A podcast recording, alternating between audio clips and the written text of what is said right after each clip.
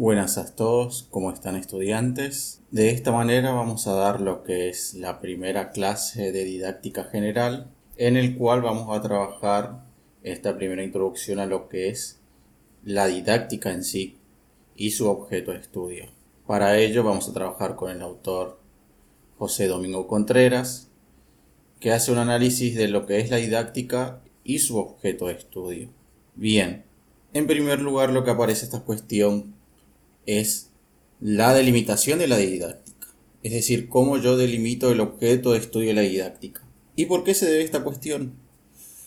Porque en sí, dentro del campo de las ciencias sociales, es muy difícil dentro de las disciplinas que se pongan de acuerdo en delimitar cuál es, el objeto, cuál es su objeto de estudio. No es que hay un límite claro como en el caso de las ciencias exactas. Un ejemplo clásico de esto, y hasta que genera confusión en muchos colegas hoy en día, cuál sería el límite entre la pedagogía y la didáctica. Bien, retomando con este autor y su objeto de estudio, dice el autor que hay cuestiones que hay que tener en cuenta. En primer lugar, lo que hace referencia a su circunscripción. ¿Y de qué se trata esta cuestión, lo que es la circunscripción?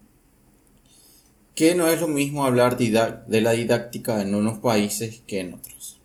Esto tiene que ver que la didáctica que nosotros trabajamos acá en Argentina tiene tradición proveniente de Europa continental. En cambio, en otros países lo que se ocupa acá la didáctica se ocupa lo que es la pedagogía, especialmente en los países anglosajones como ser Inglaterra. Entonces, para intentar solucionar esta cuestión, el autor lo que hace es un primer acercamiento y decir que la didáctica se ocupa de los procesos de enseñanza y aprendizaje, más específicamente de la enseñanza. ¿Y en qué se caracteriza la enseñanza?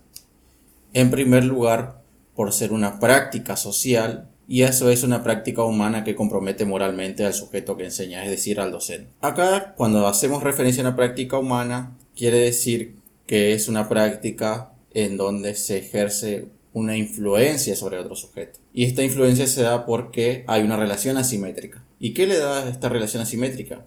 En primer lugar, lo que es esta relación de poder. El docente siempre va a tener más poder que el estudiante.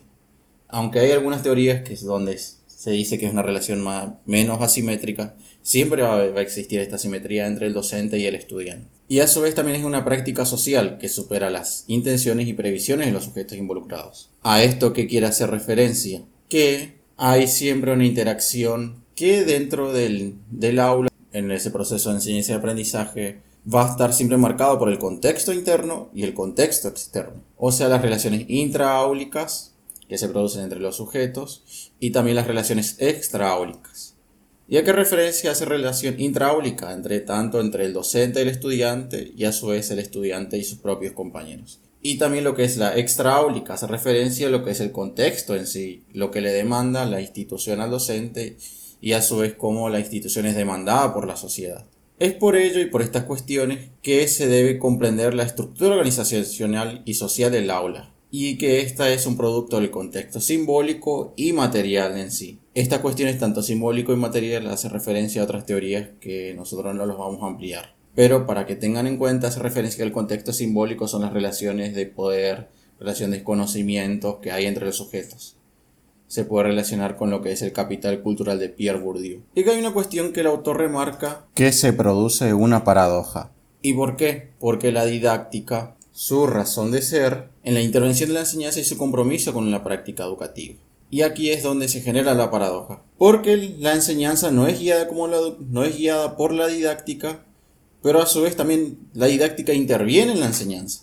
Y uno se pone a pensar, entonces ¿por qué yo digo que, que interviene en la enseñanza y a su vez esta no es guiada por la didáctica? Entonces, para solucionar esta paradoja, lo que hace el autor es decir que la didáctica funciona como legitimador de una práctica social de enseñanza o si no entra en conflicto en ella. Entonces lo que hace la didáctica es generar discursos sobre la enseñanza, en donde la didáctica sí o sí se tiene que implicar en la intervención de la enseñanza. O sea, es decir, que interviene para producir aprendizajes. Pero eso no significa que yo al intervenir didácticamente automáticamente voy a producir aprendizajes. Por eso yo también siempre remarco que la didáctica lo que hace es generar estrategias de enseñanza para provocar aprendizaje, que puede provocar aprendizaje. Pero eso no significa que hay una relación lineal, sino que es lo que se denomina una dependencia ontológica. Entonces también lo que hace el autor una ampliación que la didáctica funciona como una disciplina que explicita los procesos de enseñanza y aprendizaje en su dimensión explicativa y para la realización de las finalidades educativas, es decir, su dimensión proyectiva,